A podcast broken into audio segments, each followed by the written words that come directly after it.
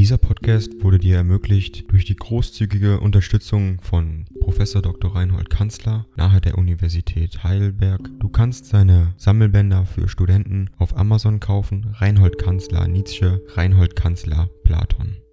Danke fürs Zuhören.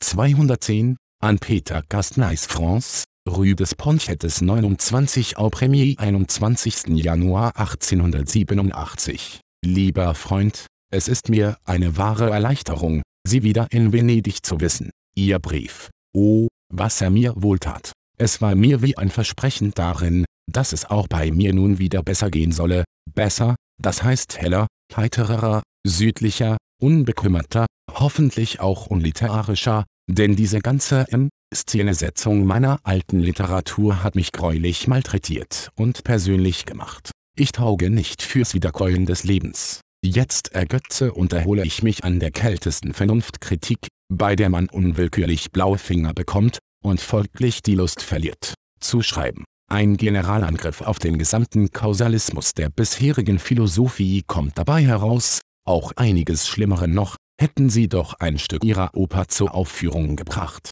Man muss, wenn man sich produzieren will, das am meisten charakteristische, also fremdeste produzieren. Dass sie dem Levi ihr Septett vorfitten, ist, nach meinem Gefühle, mehr Höflichkeit als etwas anderes, etwas Sachse Vergebung, alter Freund. Das Beste an der Geschichte ist, dass ihr Septett so aufgenommen wurde, wie sie schreiben, hätte es gefallen, so hätte ich an eine Verwechslung geglaubt, Levi hat mir vom Frühling her den besten Eindruck hinterlassen. Auch was mir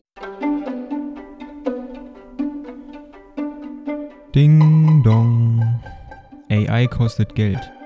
Wenn du diese Briefe ohne Werbung und ohne Unterbrechung hören willst, dann kauf sie dir doch unterm Link in der Beschreibung. Das Ganze ist moralinfrei und verpackt in mehreren Audiobook-Formaten nur für deinen Genuss.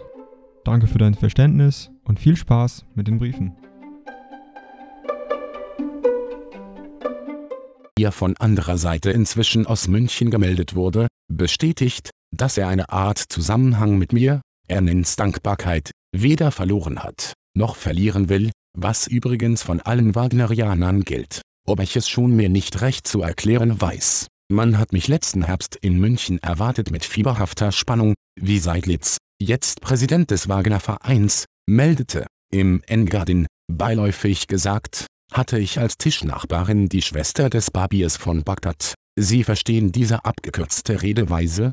Zuletzt, neulich hörte ich zum ersten Male die Einleitung zum Parsifal, nämlich in Monte Carlo. Wenn ich sie wiedersehe, will ich Ihnen genau sagen, was ich da verstand? Abgesehen übrigens von allen unzugehörigen Fragen, wozu solche Musik dienen kann oder etwa dienen soll, sondern rein ästhetisch gefragt, hat Wagner je etwas besser gemacht? die allerhöchste psychologische Bewusstheit und Bestimmtheit in Bezug auf das, was hier gesagt, ausgedrückt, mitgeteilt werden soll. Die kürzeste und direkteste Form dafür, jede Nuance des Gefühls bis aufs Epigrammatische gebracht. Eine Deutlichkeit der Musik als deskriptiver Kunst, bei der man an einen Schild mit erhabener Arbeit denkt, und, zuletzt, ein sublimes und außerordentliches Gefühl, Erlebnis, Ereignis der Seele im Grunde der Musik, das Wagner die höchste Ehre macht. Eine Synthesis von Zuständen, die vielen Menschen, auch höheren Menschen als unvereinbar gelten werden,